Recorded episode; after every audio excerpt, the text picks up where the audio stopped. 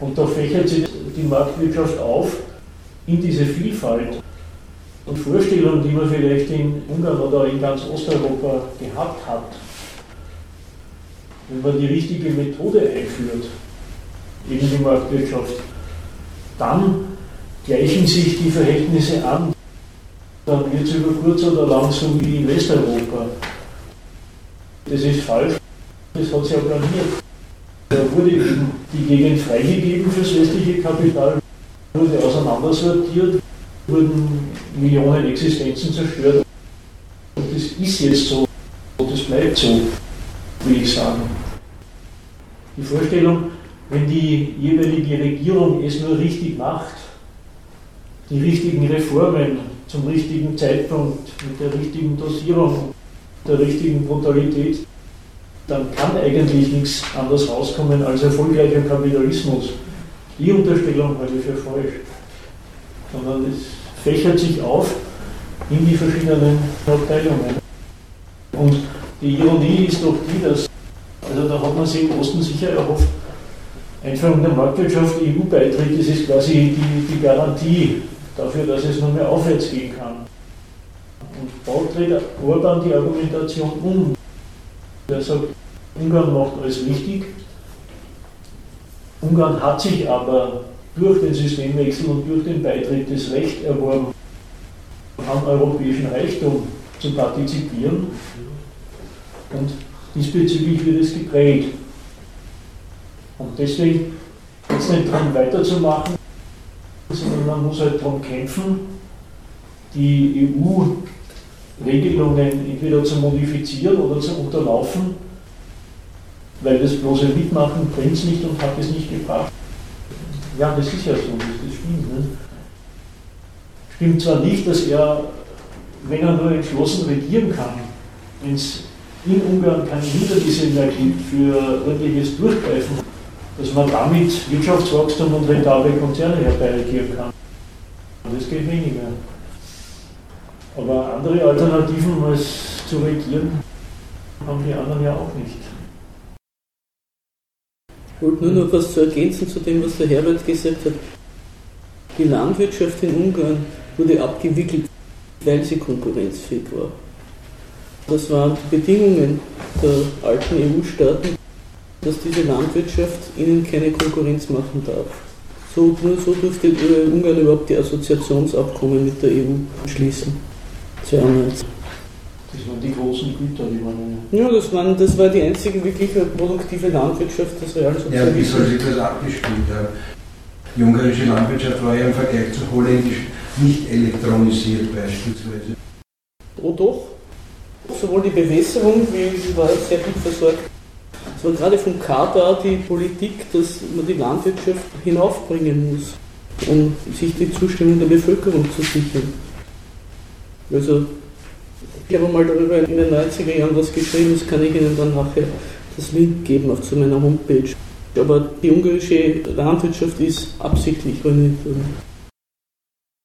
Ja, aber wenn man nach Ungarn gefahren ist, hat man doch gemerkt, dass diese Landwirtschaft total untertechnisiert ist, keine Traktoren hat. Das stimmt nicht. Also ich habe ja. ganz andere Erinnerungen an die ungarische Landwirtschaft. Und ich bin Autostopp durch Ungarn gefahren in den 80er Jahren. Aber das kann man auch nachlesen an, an Zahlen, also das ist nicht so eine. Wie sollen die EU-Regeln sein? Es gibt keine Regeln, die sagen, die ungarische Landwirtschaft darf nicht konkurrenzfähig sein. Es darf nur die dänische Konkurrenz. Das nein, gar nicht. Nein, es ist so gemacht worden, dass bei den Assoziationsabkommen die ungarischen landwirtschaftlichen Produkte alle Quotenbedingungen gehabt haben. Also die durften nicht frei gehandelt werden. Deswegen ist sofort nach der Wende sind die ungarischen landwirtschaftlichen Produkte hier von den Märkten verschwunden. Das war das eine. Und das zweite war, dass der ja, IWF. Das zweite. Das Nein, das Assoziation, ja, das, aber da bis dann. Ja, ja, aber bis dann war die Landwirtschaft ruiniert. Die, zum EU, bis zum EU-Beitritt war sie ruiniert. Das war eine Vorbedingung sozusagen. Und das zweite war, dass der IWF verboten hat zu subventionieren. Während es in den alten EU-Ländern völlig üblich ist, dass landwirtschaftliche Produkte subventioniert werden, wurde den Ungarn das Gleiche verboten. Also das waren zwei, was mir jetzt einfällt, zwei, zwei Methoden, mit denen das erreicht worden ist. das, das eine war halt. Ja, die Kreditbedingungen des IWF waren sicher. Ja, aber das war auch ein Gesichtspunkt bei den EU-Assoziations- und Beitrittsverhandlungen. Hat ja dann durchaus, also hier im Westen das Problembewusstsein gehabt. Man wollte ja nicht die hiesige Industrie und Landwirtschaft ruinieren lassen durch die paar konkurrenzfähigen Sphären, die es vielleicht drüben gegeben hat. Ja, die polnische, die noch später da war, ist offenbar jetzt konkurrenzfähig. Das ist der Grund. Ja. Äh, in Rumänien hat Raiffeisen. Ach, Polen. Ja, ich weiß, aber alles, dass es dort inzwischen was gibt, ist ja. Ist ja, ja. Ja, das, aber das es gibt eben genau dieses, was unter EU-Konkurrenz und Gemeinschaftsregeln rentabel ist. Die Ironie ist doch die, da tritt Osteuropa an in der Hoffnung, Kapitalismus einführen, in der EU mitmachen. Das ist der sichere Weg zum nationalen und individuellen Wohlstand. Und dann sind die 20 Jahre dabei und dann geht die Finanzkrise los. Und in Westeuropa selber gibt es ein Abbruchunternehmen, das sich gewaschen hat auf der Südschiene. Da werden wieder Formen des Elends eingeführt, die nach allen sozialkundlichen Behauptungen ja angeblich längst überwunden waren. Ich persönlich bin euroskeptisch. Nicht eurofeindlich, aber euroskeptisch. Würde, wem würde es nützen? Würde es Ungarn jetzt nützen, wenn sie sagt, wir treten aus der EU aus? Sie könnten das ja. Würde es ihnen nützen, wenn sie Vorteile daraus ziehen?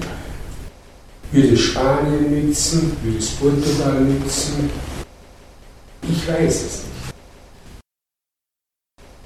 Ja, Ungarn würde es sicher nicht nützen, weil in dem Moment würden, würde die Zollfreiheit beispielsweise fallen. Da wären ungarische Produkte überhaupt nicht absetzbar. Ja, also offenbar auch die ungarische Regierung, die ja auch euroskeptisch ist, der Ansicht, dass dieser Schritt nicht gut wäre. Vielleicht vorhin noch mal nachfragen. Ganz oft wird unterstellt, wenn man die Frage stellt, was würde nützen, also zum Beispiel Österreich, Deutschland und so weiter, Ungarn, wird da unterstellt, dass es auch identisch sei mit der Frage, was wird den Leuten dort nützen. Ich glaube, dass es vielleicht nochmal deutlich zu machen ist, dass weder die eine Alternative noch die andere, also in diesen beiden Alternativen geht es nicht darum, wie es den Leuten geht, den Untertanen, sondern die sind eigentlich tatsächlich nur da, um benutzt zu werden, nämlich fürs Wachstum und dieses Wachstum wiederum finanziert den Staat. Aber das ist ein Unterwerfungsverhältnis und ein Ausnutzungsverhältnis. Und der Nutzen von Deutschland oder Österreich oder Ungarn ist nicht das gleiche wie der Nutzen der Leute dort. Ich, äh, natürlich ist alles eine Gefühlssache. Ich habe natürlich das auch ausgewertet. Und ich glaube, zum Beispiel bleiben wir jetzt immer bei Österreich. Ich weiß nicht, wo Österreich einen Nutzen haben würde, wenn sie jetzt aus der EU austreten. Ich würde keinen Nutzen wirklich sehen. Ich würde sogar dagegen stimmen, obwohl ich noch ausgehen Ich würde keinen Nutzen sehen, auch nicht für die Leute. Auch nicht für die Leute. Ja, was für einen Nutzen sollen denn die Leute haben? Hat jemand einen Austrittsantrag gestellt, sodass sie dagegen reden wollen? Ist richtig, was Sie sagen. Natürlich gibt es Tendenzen, die das wollen. Es gibt Stimmen, die das befürworten. Zum Beispiel die Solidarwerkstatt sagt raus aus der EU, nicht treffen Besuche. Aber ich würde das nicht sehen, weil ich das jetzt rechne. Was nützt es nicht nur dem Kapital? Kapital nützt, würde schaden, aber auch den Leuten würden die Leute davon einen Nutzen ziehen oder auch bei Deutschland. Deutschland, glaube ich, ist nicht ein EU-Verlierer. Deutschland ist ein großer EU-Gewinner. Was, was heißt Nutzen? Also was ist denn der Nutzen der Leute? Nutzen der Leute ist, wenn ich heute, würde ich mehr Arbeitsplätze schaffen, würde ich ein besseres soziales System unabhängig, wenn ich jetzt nicht mehr höheres Einkommen Aber das war doch ein Versuch der Aussage der Laura, dass unter den Bedingungen des Kapitalismus die Leute nie einen Nutzen haben und es gar nicht von ihnen abhängt, ob das Kapital sie benutzt. Also ist die Frage hinein in die EU oder hinaus aus der EU, solange die kapitalistische Ökonomie bestehen bleibt, doch immer schon beantwortet. Aber die Frage taucht doch nur deswegen auf, wenn jemand gerade in Österreich so viel populistisch so viele Stimmen fängt. Ich meine, es, ist doch, es, schwebt, es schwebt ja in der Luft. Es ist ja nicht, dass jemand gefordert hat, jemand, dass Österreich aus der EU aussteigen soll. Aber daher kommt das. Mhm. Ich meine, da muss man doch geschickt antworten. Ja, eh, Sie haben jetzt eh gesagt, aber ich meine, ja. ist doch logisch. Aber man kann es auch mal in Deutschland einfach durchgehen. Deutschland ist ja gerade so in den letzten Jahren als Gewinner der Krise hervorgegangen, mit dem Ergebnis, dass es den Leuten halt umso beschissener geht. Also, dass halt ein komplett neuer Niedriglohnsektor geschaffen wurde und so weiter. Den Leuten geht es halt umso mieser und die Nation ist wahnsinnig gut aufgestellt. Also stellt sich mir doch die Frage, ob ich halt irgendwie möchte, ob Deutschland in der EU bleibt oder nicht, stellt sich mir doch gar nicht. Also weil ich von Ja oder Nein sowieso nichts habe. Also die Frage ist mir persönlich total wurscht. Also ich würde die Frage stellen, was ist das geringere Übel? Ja, aber das ist eine sehr bescheidene Frage ja, eigentlich. Ja, ich glaube, es ist besser ausgebeutet zu werden, als nicht ausgebeutet zu werden. Deswegen flüchtet ja. keiner in die EU. Also es muss ja offenbar andere Zusammenhänge auch geben. Kann man sich halt nicht aussuchen.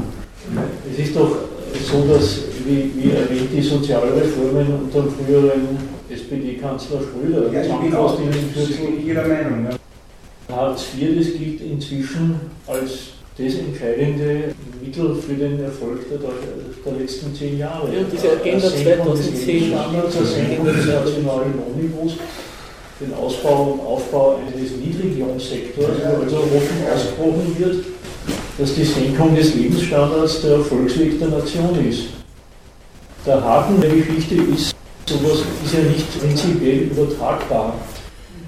Es ist ja nicht so, wenn in Griechenland, in Italien das Lebensniveau gesenkt wird, dass das ein Erfolgsrezept ist, dass dann, ich weiß nicht, die Automobilfabriken übersiedeln und dann äh, werden, werden sie in Deutschland noch ärmer oder so. Wenn es da ein Stichwort gibt, dann ist das Urbevölkerung. Es gibt eben nicht nur im Osten, Europa insgesamt so etwas wie eine Überbevölkerung. Das heißt, es sind Leute, von denen steht ziemlich fest, die sind nicht temporär arbeitslos, sondern die sind durch die Produktivitätssteigerungen der letzten 10, 15 Jahre dauerhaft überflüssig gemacht worden. Wenn in der Zeitung steht in Italien, ich glaube 40 Prozent der Jungen sind arbeitslos, dann ist nicht absehbar, dass das sich ändert. Und die Vorstellung, immer billiger werden, immer billiger werden, das stoßt irgendwo dann sehr bald an die Grenze, weil die Arbeitskraft muss sich ja schon einigermaßen reproduzieren können, damit sie an 8 bis 12 oder wie auch immer Stunden Tag an einem Hochleistungsarbeitsplatz durchhält. Also das kann nicht das Erfolgsrezept sein. Und sogar wenn es das ist, ist es nicht verallgemeinerbar. Weil wenn in Deutschland die Produktivität steigt und der Standort konkurrenzfähig ist, dann ist es halt gleichbedeutend damit, dass die Investitionen, die dort steigen, woanders nicht steigen. Der Erfolg der einen, das ist die Niederlage der anderen. Die Vorstellung, es können alle gleich erfolgreich sein, wenn es nur alle so geschickt sind wie die schwäbische Hausfrau oder mit der ruhigen Hand, das ist die große Unwahrheit. Der Kapitalismus ist doch nach wie vor eine Konkurrenzveranstaltung, wo nationale Standorte konkurrieren, nicht zuletzt im Lohnniveau. Bezug auf die letzten Debatten im Wahlkampf, hier haben ja lang und breit gehört, sind die Lohnnebenkosten zu hoch. Der Hartler hat gleich gesagt, der höheren Mengen Arbeitstag im Handel ohne Lohnausgleich, die Leute müssen billiger werden und und und. Und das Verlogene ist doch eher, wenn sich eine Gewerkschaft oder eine Sozialdemokratie darüber beklagt, dass diese wie heißt das nochmal, All-in-One oder All-in oder so. Also diese Arbeitsverträge überhand nehmen, wo man einen fixen Lohn kriegt und wo die Leistung nach oben offen ist. Das ist doch auch ein Treppenwitz der Geschichte. Das war doch die Geburtsstunde der modernen Arbeiterbewegung, der Kampf um den Normalarbeitstag. Dass es ein Verhältnis gibt, so viel Geld kriegt man und so lange muss man arbeiten. Und inzwischen liest man in der Zeitung, 20% aller Verträge, da ist das Geld fix, die Arbeitszeit ist flexibel. Die ist dann, ja, bis halt alles erledigt ist. Das Tauschen ist eigentlich aufgelöst. Nicht? Man gibt was her, Arbeitsleistung und man kriegt was. Und das, was man kriegt, das steht fest. Aber wie viel man dafür tun muss, das hängt halt davon ab, wie viel man sich gefallen lässt. Und wie viel der damit braucht. Das ist tatsächlich kapitalistischer Fortschritt. Und wie Sie richtig sagen, ja, es ist besser ausgebeutet zu werden, wenn man keine Alternative hat, als nicht. Wenn nicht, ist man noch schlechter dran. Ja. So ist es. Ich wollte nur noch etwas ergänzen zu dem, was der Herbert gesagt hat. In Ungarn wurde eingeführt von Fidesz eine Art Arbeitsdienst für Sozialhilfeempfänger. Das Vorbild für diesen Arbeitsdienst dezidiert waren die 1-Euro-Jobs in Deutschland. Man hört jetzt von diesem Arbeitsdienst nicht mehr viel, weil der Arbeitszwang halt überhaupt keine Arbeitsplätze schafft, sondern im Gegenteil noch die paar, die es gegeben hat in der Provinz, auch noch vernichtet. Und welche, welche Tätigkeiten machen Naja, die, das, das, war, das war, die sollten so soziale Dienste und Unkrautvertilgung und ich weiß nicht was machen. Und Straßen putzen und alles. Dafür, dass sie überhaupt eine Sozialhilfe kriegen. Und damit sind natürlich die paar Gemeindejobs, die es da gegeben hat in solchen Gemeinden mit 100% Arbeitslosigkeit, die sind dann dadurch auch noch gekillt worden. Also eigentlich hat es die Zahl der Sozialhilfeempfänger erhöht, weil es kein Kapital gibt oder keine Instanz, die diese Leute benutzen will. Und das war ja schon der Ausgangspunkt von dieser ganzen Maßnahme. Was es dann wirklich hinausläuft, ist, dass wir jenseits des Kapitalismus kommen müssen, um ein menschengerechteres System zu haben. Das läuft es hinaus. Und wie würden Sie sagen, wie es weitergeht, wenn es so weitergeht? Nicht weiter.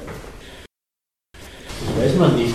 Das weiß niemand. Es ist doch eine moderne Errungenschaft, dass die Wirtschaft ihr Eigenleben hat, wo so interessante Figuren wie die Konjunktur und die Krise mal auftauchen, mal wieder verschwinden, weil die Vorstellung, dass eine Gesellschaft das produziert, was sie haben will und zum Leben braucht, die hat ja offenbar niemand, sondern es ist, es ist allgemein gültig. Gibt es dieses Wunderwerk, das hat ganz eigene Gesetze und dem ist man ausgeliefert und dem ist man überantwortet. Da kann man nur mehr auf den Aufschwung hoffen. Oder die Revolution machen, das wäre natürlich das Geilste. Aber nur zu meinem Verständnis. Sie reißen jetzt schon irgendwie diese, diese ganze Diskussion Rechtsruck in Europa bzw. Rechtsruck in Ungarn rein auf diesen wirtschaftlich-kapitalistischen Aspekt runter. Ist das nicht ein bisschen verkürzt? Ich meine, Na, die wesentliche Behauptung war, die Krise der Wirtschaft ist die Krise der Nation.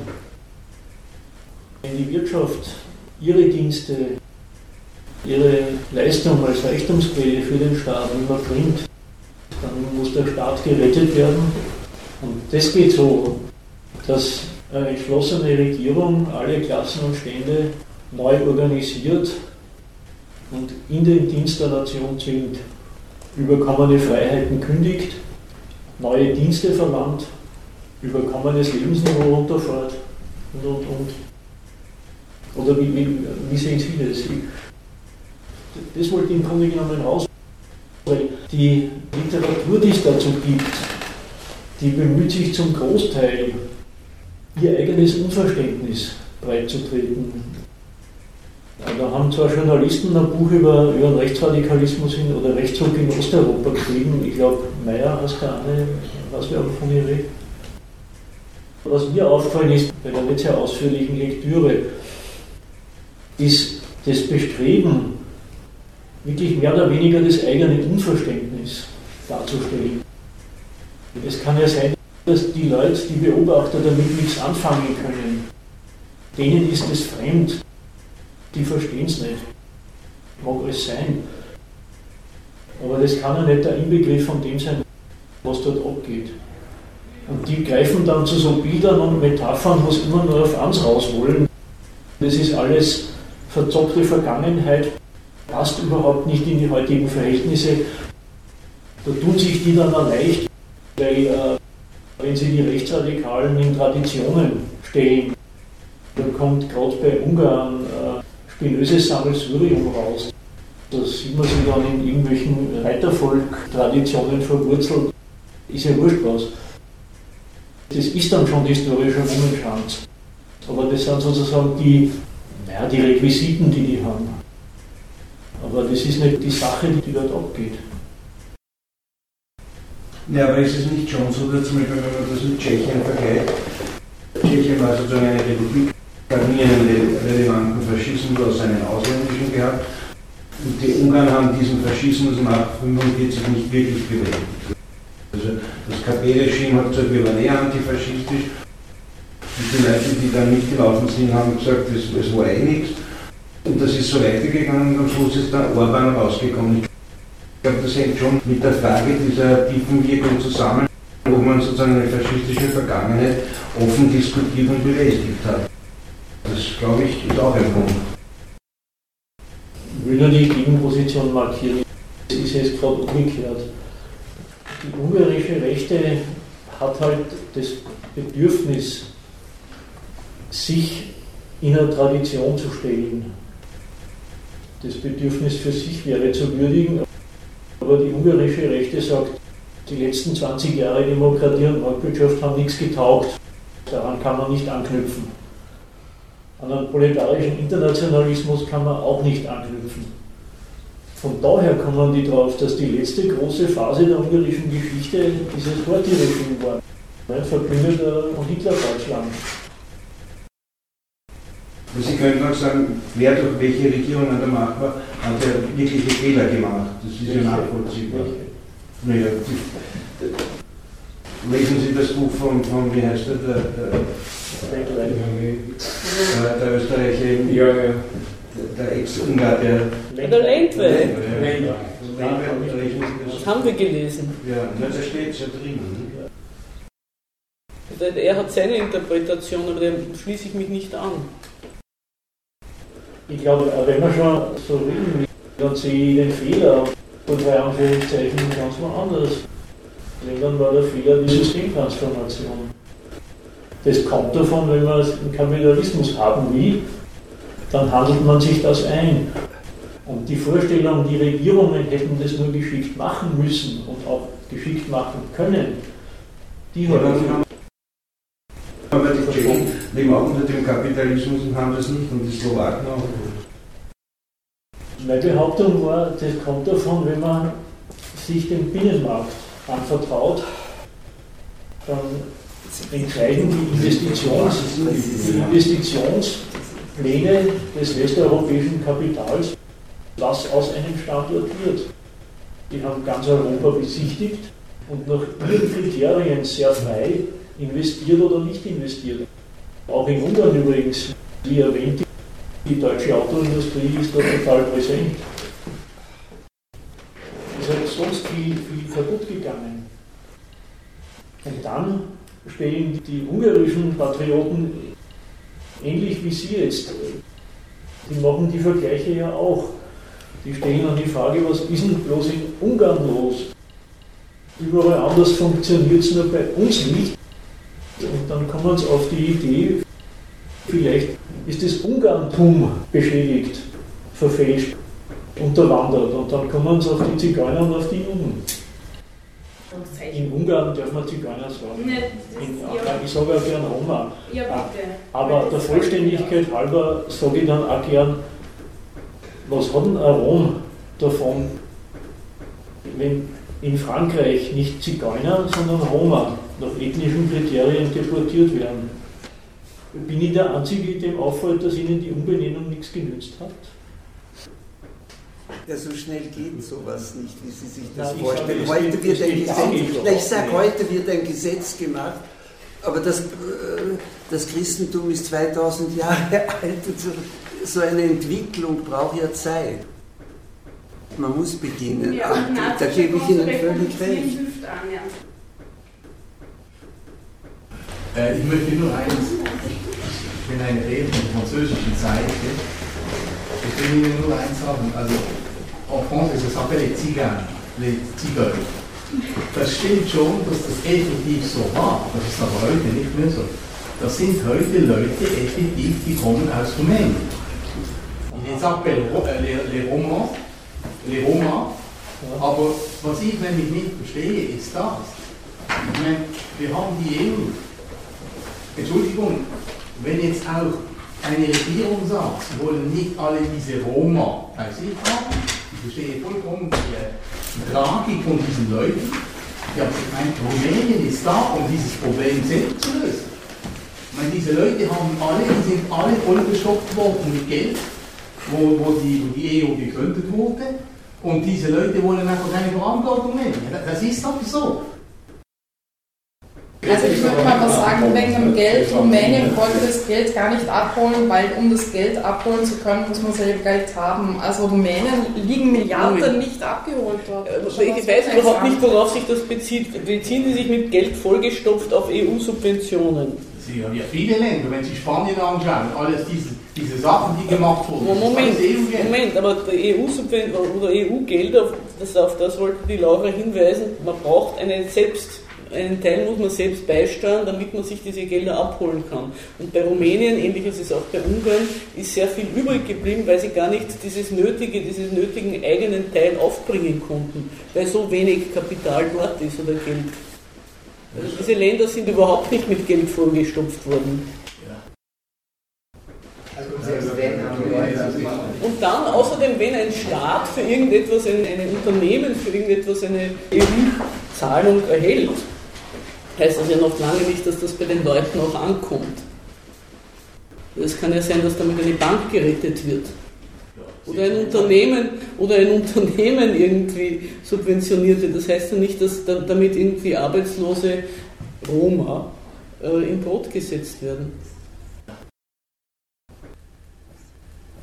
Ja gut, aber die Verantwortung ist, ist das Land, was ihre Bürger das ist meine Auffassung. Das Land ist für diese. Verantwortung. Das ist ganz klar. Aber das haut doch gerade bei den Roma nicht hin. Ja, das haut nicht hin, weil sie im Prinzip nicht leiden. Sie kommen rein und dann gehen sie wieder raus. Es gibt überhaupt, es gibt doch gerade gar keine, überhaupt keine, keine Zugehörigkeit oder keine Verantwortung, welcher Staat sich da agiert. Rumänien will ihre Roma genauso loswerden wie Ungarn. Rumänien ist hochgradig beleidigt, wenn, die, wenn in Italien äh, Rumänen gleich mit Roma gesetzt werden. Dann sagen die auch, nee, das ist nicht so, wir wollen mit denen, wir wollen die auch loswerden. Also wie man jetzt darauf kommt, dass der ausgerechnet der rumänische Staat darum mit dem sich annehmen soll, verstehe ich nicht. Ich rede von den Leuten, wo äh, CD Hunger, also sind der Rumänen. Und von denen haben es enorm viel, wo im Prinzip nicht aufgenommen werden in ihrem eigenen Land. Das ist so. Aber es ist doch ganz klar, dass konfrontiert mit kapitalistischer Armut die Leute dorthin gehen, wo sie denken, sie haben noch eh, am ehesten ein Auskommen. Was Sie sagen, ist doch innerhalb der EU wieder Mauern errichten, damit diese Armutsbevölkerung uns nicht belästigt. Oder? Also es ist doch das, was Sie jetzt sagen. Ja gut, und was machen diese Leute dort? Ja, was machen sie da? Sie kämpfen zu überleben. Ja, was, machen sie, was sollen sie dort machen? Als Bürger der EU die Reisefreiheit in Anspruch. Tja, es, es gibt in der EU eine Binnenwanderung, weiß man ja. Ja. Aber wenn die das machen, dann ist es offenbar inakzeptabel, dass man Ich glaube, alle Anwesenden sind sich darüber einig, dass so wie es rennt, ist es katastrophal. Tatsächlich, ob man meiner Ansicht nach, ob man Zigeuner oder Roma sagt, wäre theoretisch wurscht. Nur gerade in dem Fall hat sich nun mal eingerenkt, würde ich fast sagen, dass man es eben als Kränkung empfindet, als Zigeuner benannt zu werden. Ich persönlich finde eigentlich auch Krüppel fast vornehmer als Behinderter, das ist Geschmackssache. Aber äh, das ist es nicht. Was ich eigentlich erwartet hatte heute, war, dass wir mehr davon reden, wie viel der tatsächliche alte äh, Faschismus, Nationalsozialismus, zum Beispiel diese Gruppe in Zwickau, ja, die, haben, die sind sicher nicht vom Kapitalismus angesteckt. Es liegt mir wirklich fern, den Kapitalismus in irgendeiner Form zu verteidigen. Aber meiner Ansicht nach ist doch die Gefahr, dass diese Schicht, die es da gibt, äh, die sehr wohl die alten Rituale aufwärmen. Ich glaube schon wieder nicht, das ein Überbleibsel ist aus dem Nationalsozialismus oder dass da irgendwas Altertümliches. Das glaube ich schon, weil ja, da gibt es ja. viel zu viele solche Gruppen, die das, die das äh, zelebrieren. Nein, ich, ich habe eine alternative Erklärung anzubieten, über die Gerne. unterhalten müssen. Die ein Sorgenkind der deutschen Politik der letzten 20 Jahre sehr ernst genommen und aufgenommen haben, nämlich das sogenannte Ausländerproblem. Mhm.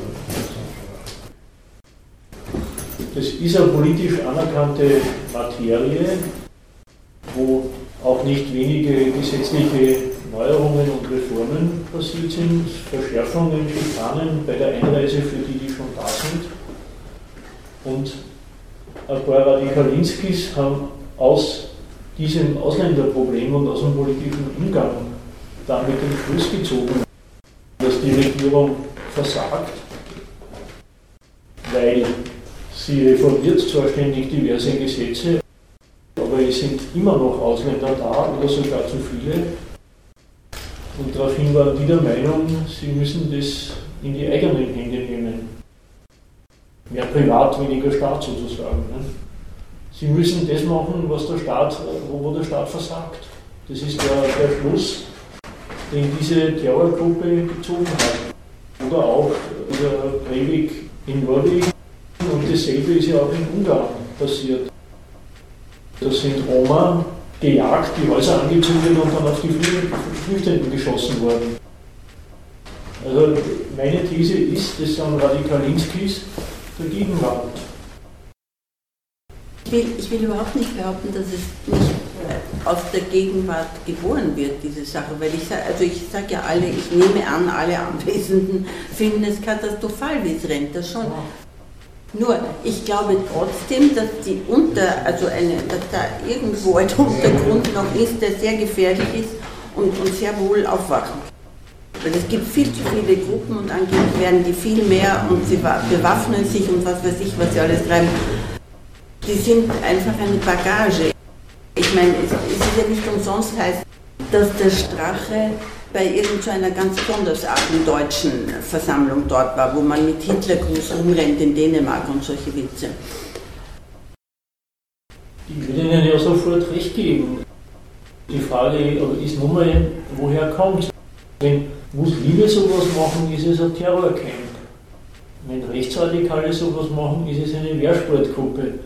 Und wenn erfolgreiche Rechtsradikale sowas machen, dann ist es Paintball im Nachhinein. Das ist es was? Paintball. Das ist die Sprachregelung von Sprache, was okay, er angeblich gemacht hat. Wo ihn dann die Journalistin gefragt hat, mussten Sie denn unbedingt mit Nazis Indianer spielen? Mhm. So. Ja, warum wohl? Aber wieder zurück, äh, zurück zum, zum, zum Eigentlichen. Der Streitpunkt ist doch das, ja, sind es Überbleibsel der Vergangenheit oder lebt da wieder was auf? Oder sind, da, sind es Leute, die sehr, sehr gegenwärtige Probleme auf ihre Weise aufnehmen und dann unerwünschte politische Konsequenzen ziehen?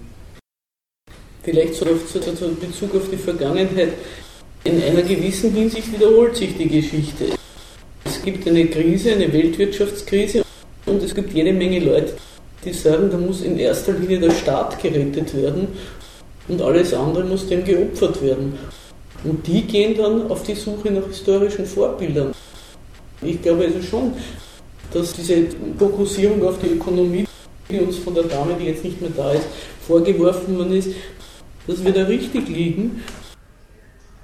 Und dass eher dieser ganze Mumenschanz, das ist eben dann der Versuch, historische Vorbilder zu finden. Also es ist nicht, dass aus der Vergangenheit etwas heraufkommt, sondern im Gegenteil, es entsteht in der Gegenwart und dann wird in die Vergangenheit äh, geschaut, was können wir uns da für unsere Legitimation herausholen. Da gibt es in Ungarn die lustigsten Sachen, skytische Handwerksgeschäfte, wo man dann die ganzen Devotionalien der Rechten einkaufen kann. Eine ganze Kette. Ich habe äh, ich habe gehofft, dass wir darüber reden werden, dass die, ÖV, die FPÖ so viele Stimmen bekommen hat. Ich habe schlaflose Nächte, wenn ich daran denke, dass diese Partei vielleicht in die Regierung kommt. Das sind doch unsere Probleme und nicht Ungarn hier. Ja. Aber, das, aber der Mechanismus ist doch. Moment mal, aber das Grundproblem ist doch. Das ist unser Problem jetzt. Ja. Denken Sie nicht täglich daran, was ist, wenn die jetzt wirklich in die Regierung kommen. Ja, und sind das nicht Überbleibsel? Nein, im Kontext unserer Debatte, woran appellierten Strache? Also kannst du noch mal kurz zusammenfassen, was daher gemeint hat? Das war jetzt sehr emotional und in die falsche Richtung nach vorgesprochen. Da habe ich das hinten nicht verstanden. Kannst du noch mal kurz. Das, das Problem, unser Problem sei, sich darum zu kümmern, wie man verhindert, dass die FPÖ weiter stark und womöglich in die Regierung kommt. Und das, das war das Anliegen des ich das keine Sorgen mache, neben Ungarn und all dem, was wir jetzt geredet haben. Das ist doch unser Problem. Ja, aber ich glaube, da schauen wir nach Ungarn und dann versuchen wir zu lernen, was ja. dort passiert ist. Und dann ja, im Umweg.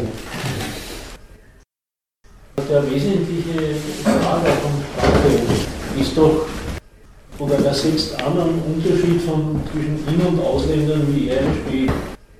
Die wesentliche These ist die, Inländer zu sein ist ein Privileg und dieses Privileg wird von den Regierungen schlecht administriert. Es wird sogar verschleudert, weil Leute, die seiner Meinung nach in diesen Genuss nicht kommen dürften, sich trotzdem hier aufhalten. Das ist der Kern seiner Argumentation. Und da sehe ich einfach nicht, dass das der Vergangenheit kommt, sondern es kommt aus dem, dass es einen österreichischen Staat gibt, der einen Teil der hier ansässigen Bevölkerung als seine Bürger anerkennt und andere nicht. Da setzt er Strafe an und da sagt er, das wird von der Regierung falsch gemanagt. Es sind zu viele Falsche da und sie dürfen zu viel. Das, das ist nämlich zu klären. Aber da müssen wir weiterdenken. Was ist ein Inländer, was ist ein Ausländer? Und nicht, dass man sofort äh, die Interpretation einschlägt, das kann mit der Gegenwart gar nichts zu tun haben, das muss aus der Vergangenheit kommen. Warum eigentlich? Das muss nicht. Aber ist die, die Partei ist doch gefährlich. Ich meine, was passiert, wenn die in die Regierung kommt? Ja gut, das wissen wir jetzt. Hatten wir das war ja schon in der Regierung. Das ist, die Welt ist nicht untergegangen. Also. Ja, na, aber Historikerkommission und wir müssen uns wieder schämen vor der. Und die Deutschen verstehen ja gar nicht, dass wir so eine Partei haben. Habe ich gehört. Ja? Aber auch hier, glaube ich, wird, man wird dem nicht gerecht. Die andere Schiene der Spracheagitation ist das europäische Krisenmanagement. Da sagt er wieder, also in Verbindung, wir Inländer, wir Inländer müssen für die faulen Griechen zahlen.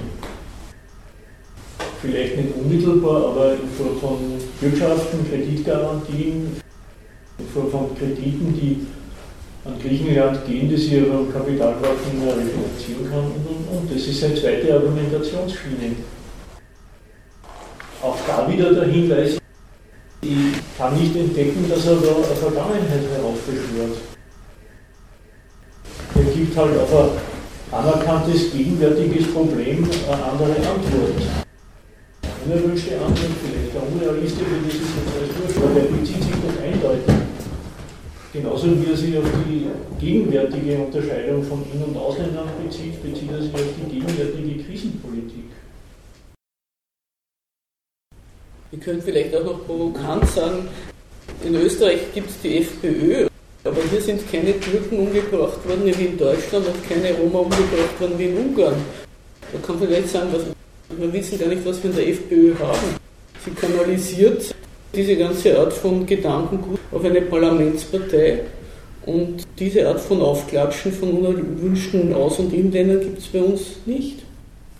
Das wäre auch noch etwas, was äh, zu debattieren Na, wird schon werden, kann ich sagen.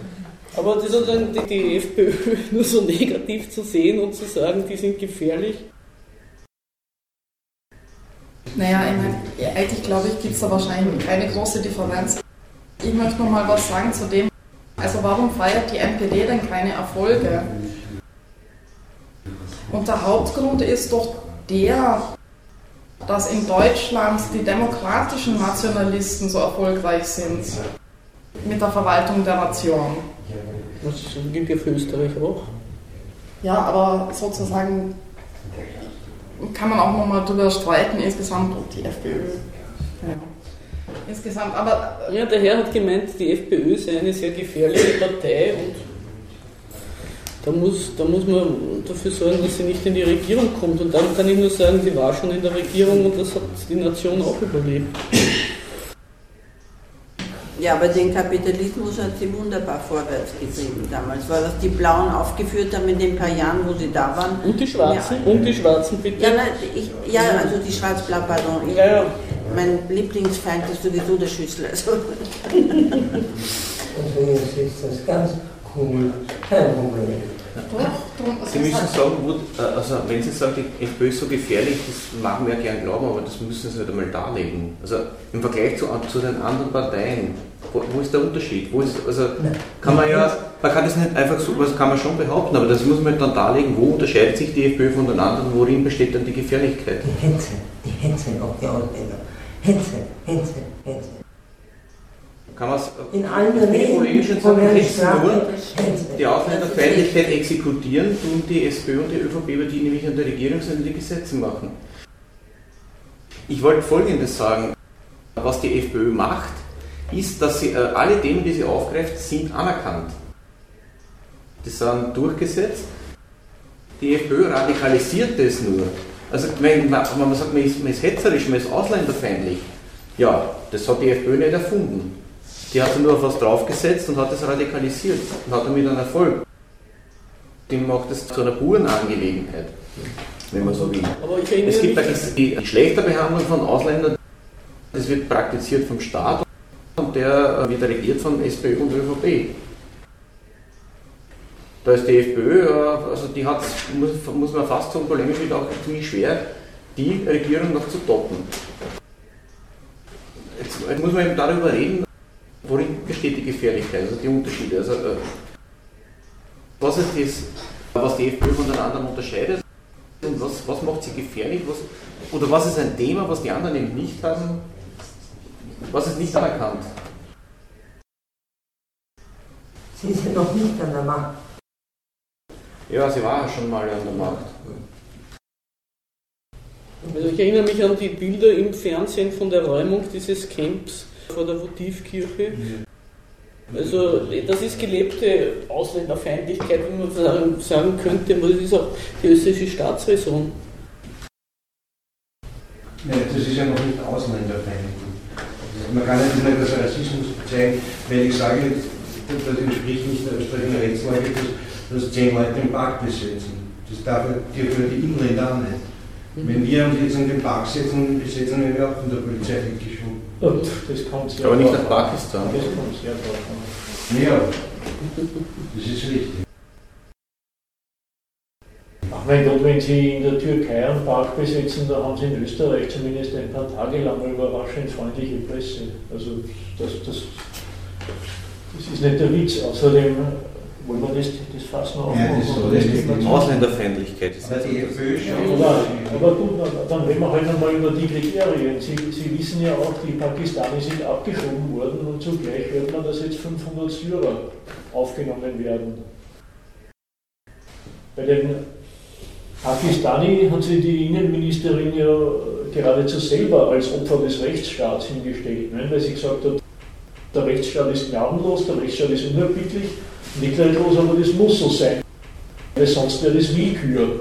Warum sind 500 Syrer keine Willkür? Ja, ja, nein, ich glaube auch, dass man hernehmen kann. Aber man Na, in Deutschland um 5000 man sollte klar ist, dass wir eine große Migration haben und dass diese Migration, wie soll ich sagen, gewisse Akzeptanzprobleme hat. Das ist ja, aber was haben Syrer, was Pakistani nicht haben? Ja, ich glaube, dass sowohl die Syrer als auch die Pakistani Akzeptanzprobleme haben. Nein, die Syrer haben keine, die dürfen rein, die ersten sind gekommen. Ist so. Es gibt auch Pakistani, die Asyl bekommen haben. Ja. Aber warum, warum mussten die Syrer sich diese peinlichen Befragungen nicht gefallen lassen, die ja der Rechtsstaat in seiner ganzen Unerbittlichkeit verlangt? Warum wurde den Syrern, den Syrern nicht geraten, sie könnten doch in Syrien übersiedeln in sichere Gebiete oder sie sind vielleicht in der Umgebung, in Jordanien, im Libanon, in der Türkei eh in Sicherheit. Warum ist das? An denen sind nicht einmal diese Fragen aufgeworfen worden. Ich glaube, das UNO-Hochkommissariat hat die geschickt, ne? Flüchtlingskommissariat. Und zu entlasten ja. die Länder wie Jordanien, Türkei zulassen. Ja, warum eigentlich, wenn die eh schon in, wenn das sichere Drittstaaten sind? Bitte? Warum muss man denn die entlasten, wenn die, die Syrer eh in Sicherheit sind? Der Punkt ist doch ein ganz anderer. Der, der, in, in Syrien gibt es einen anerkannten Feind. Und die, die gelten als die Opfer dieses anerkannten Feindes und sind damit Zeugnis für dessen Unmenschlichkeit. Und für die österreichische ideologisch-moralische Einmischung in dieser Gegend. Die Leute sind doch das Objekt sehr unappetitlicher Berechnungen. Pakistani machen nichts sehr moralisch, die sozusagen die sind an der Flüchtlingsbörse so runter und die Syrer so oben. Weil der Syrer legt Zeugnis ab vom österreichischen Beitrag zum Kampf gegen Unmenschlichen. Der Pakistani hat in der Hinsicht nichts zu bieten. Pakistan ist kein Feind. Die Zustände sind zwar heillos, aber das ist halt ein unsicherer Kantonist im Antiterrorkrieg. Aber es ist doch eindeutig die weltpolitische Konstellation und nicht die Frage, äh, welche Schweine sind denn jetzt ärmer dran. Da wird ein Pakistani seine Nationalität zum Verhängnis und der Syrer hat ausnahmsweise einmal Glück, wobei der, der Treppenwitz ist doch der, jetzt nehmen wir es ausgerechnet syrische Christen. Die haben vom Assad nichts zu befürchten. Die müssen sich von den Schmuddelkindern fürchten, die der Westen sponsert. Ja, Wenn die Dschihadisten an die Macht, dann müssen sie die Christen echt fürchten. Vom, vom, vom, Überhaupt nicht. Die unterstützen den 100 Prozent. Vom, vom, vom Assad haben die, brauchen die keiner. Hab's doch in. ORF gesehen, im österreichischen Fernsehen haben sie Christen interviewt, ich glaube koptische oder aramäische. Die haben aus voller Überzeugung die Sprachregelungen des Assad äh, äh, vertreten, gesagt, das sind Terroristen, die Aufständischen. Und wenn die die Macht kommen, dann geht es uns fest. Und jetzt dürfen die glatt als, als die Belege her, herrühren, dass man als Christ in Syrien verfolgt wird. Ja, von wem denn bitte? Von den Verbündeten des Westens.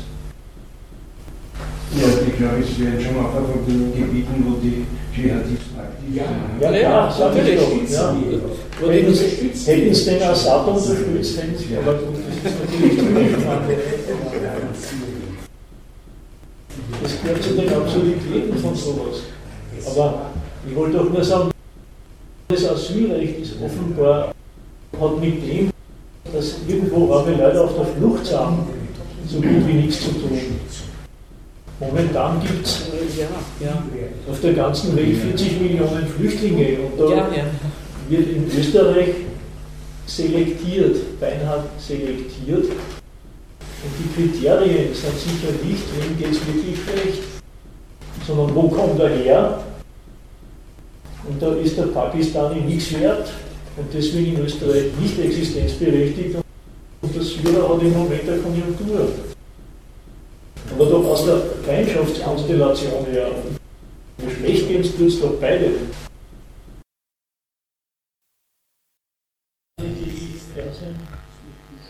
Was passiert?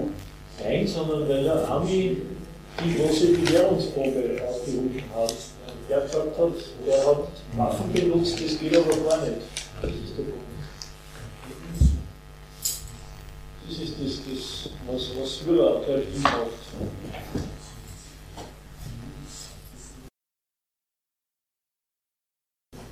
Es gibt auch äh, immer wieder die Bombenanschläge in Pakistan, aber das ist dann ein langer Grund, dass man sagt, jetzt nehmen wir die Pakistani auf.